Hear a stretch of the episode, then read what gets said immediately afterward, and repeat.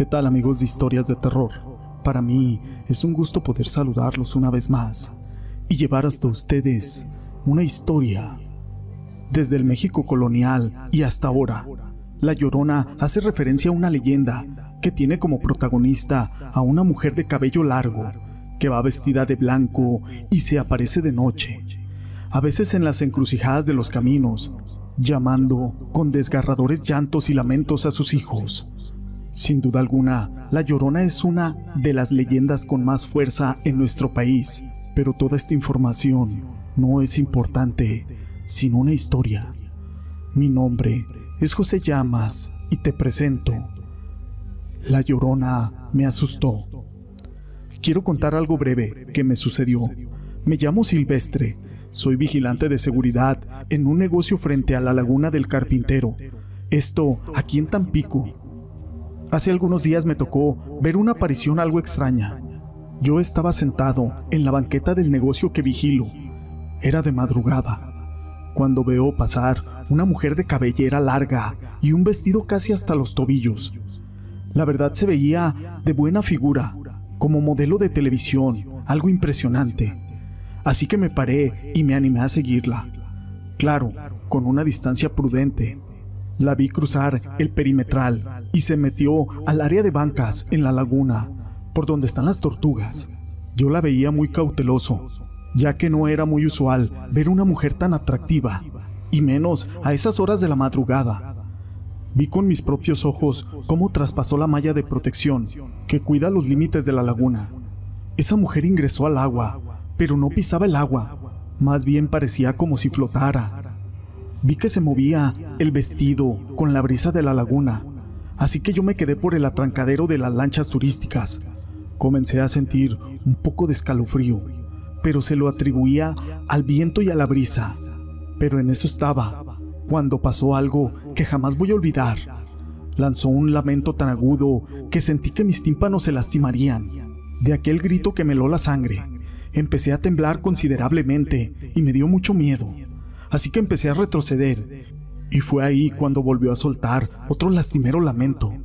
Paso a paso me fui retrocediendo, esto sin dejar de ver eso, hasta que en ese momento supe que era la misma llorona me di la vuelta y corrí hacia mi trabajo. Llegué a tomar agua con azúcar, ya que me acababa de seguir la llorona, y estuve a punto de seguirla hasta las profundidades de la laguna del carpintero. Ya sé que dicen que hipnotiza y que tu voluntad es de ella, y fácilmente lo hubiera hecho, hasta hubiera logrado que yo me ahogara. Así que tengan mucho cuidado, la llorona sí existe, y yo la vi por la laguna del carpintero. Estos hechos fueron investigados por el licenciado Gregory Quintero, a quien le mando un saludo. Pero el día de hoy no es la única historia que tenemos acerca de La Llorona. La siguiente historia lleva por nombre Casi nos lleva La Llorona.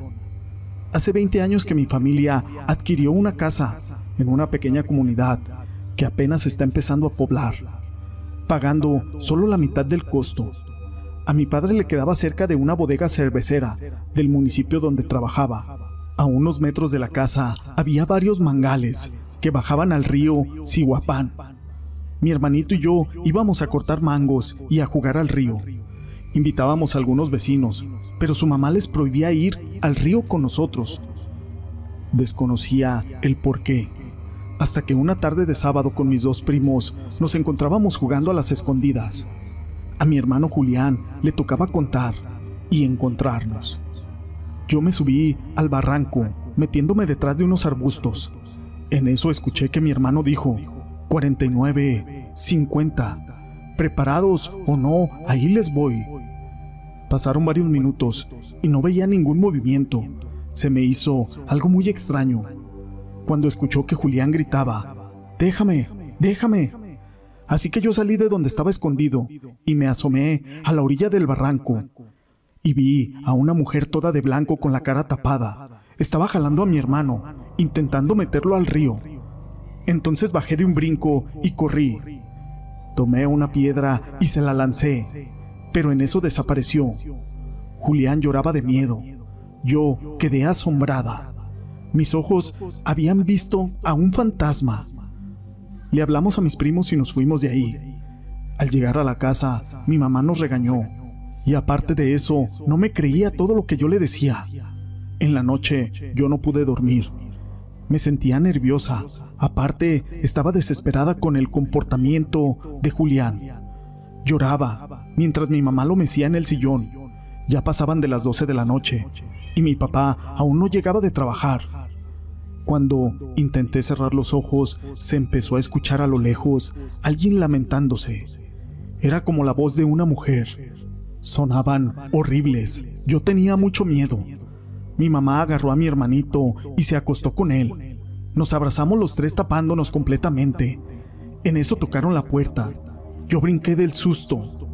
Pero afortunadamente era mi papá.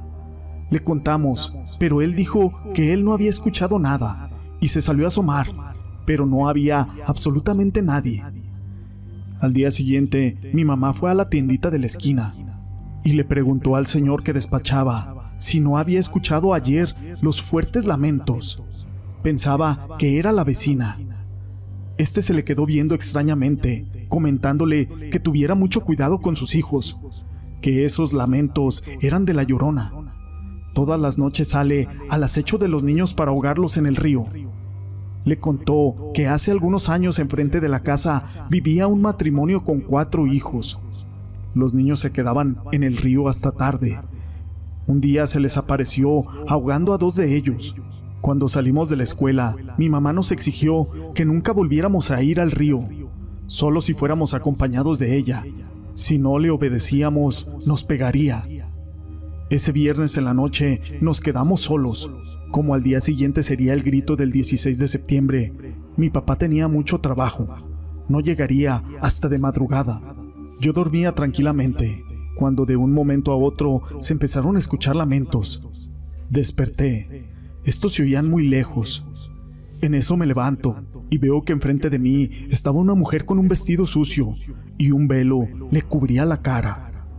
Pegó un horrible grito y se dirigió a la cama flotando. Nos tomó a mi hermanito y a mí de las piernas, jalándonos con una fuerza entre las cobijas. Yo grité, mamá, mamá. En eso, mi mamá se despertó y se quedó paralizada. Ya para eso, esa mujer nos tenía abajo de la cama. Yo me sostuve de una de las patas. Después de unos segundos, mi mamá pudo reaccionar y recitó el Padre Nuestro, haciendo que la llorona se quejara muy feo, para después soltarnos. Mi mamá vio que se marchó atravesando la puerta, sin que ésta estuviera abierta. Yo estaba llorando al igual que mi hermanito. Cuando llegó mi papá, nos encontró durmiendo juntos a mi mamá, a mí y a mi hermano.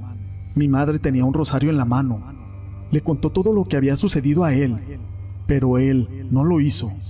Mi mamá le pidió que mejor nos fuéramos de ahí, pero él, en su derecho, dijo que no.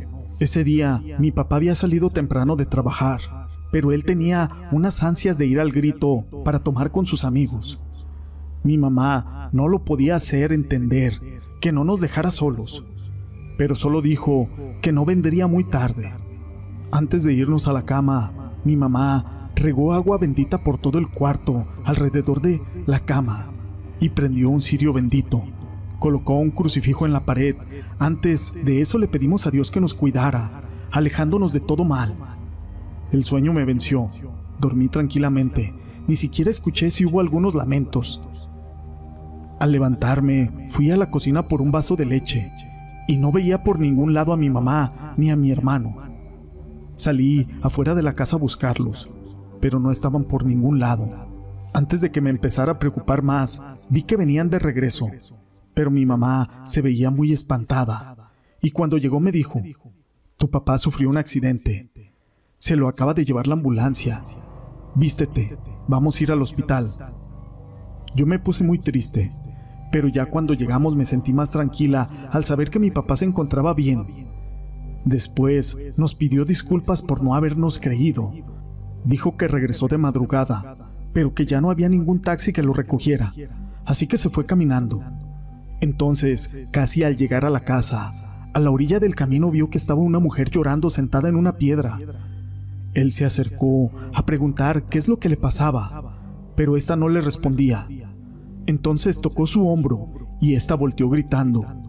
Tenía un rostro pálido horrible y unos ojos amarillos que emanaban lágrimas de sangre. Mi papá se impactó tanto que se desmayó, golpeándose la cabeza contra el suelo. Por suerte, solamente tuvo una herida leve. Después los días pasaron y la seguíamos escuchando gritar. Mi mamá ya estaba harta. No podíamos dormir sin tener miedo. Así que mi papá cambió de parecer y mejor decidió que ya no compraría la casa. Jamás hemos vuelto a escucharla y esperamos no volverlo a hacer. Estas historias las quise compartir con ustedes. Si les han gustado, déjenme su pulgar arriba. No olviden en dejar sus comentarios y gracias por ser parte de este canal.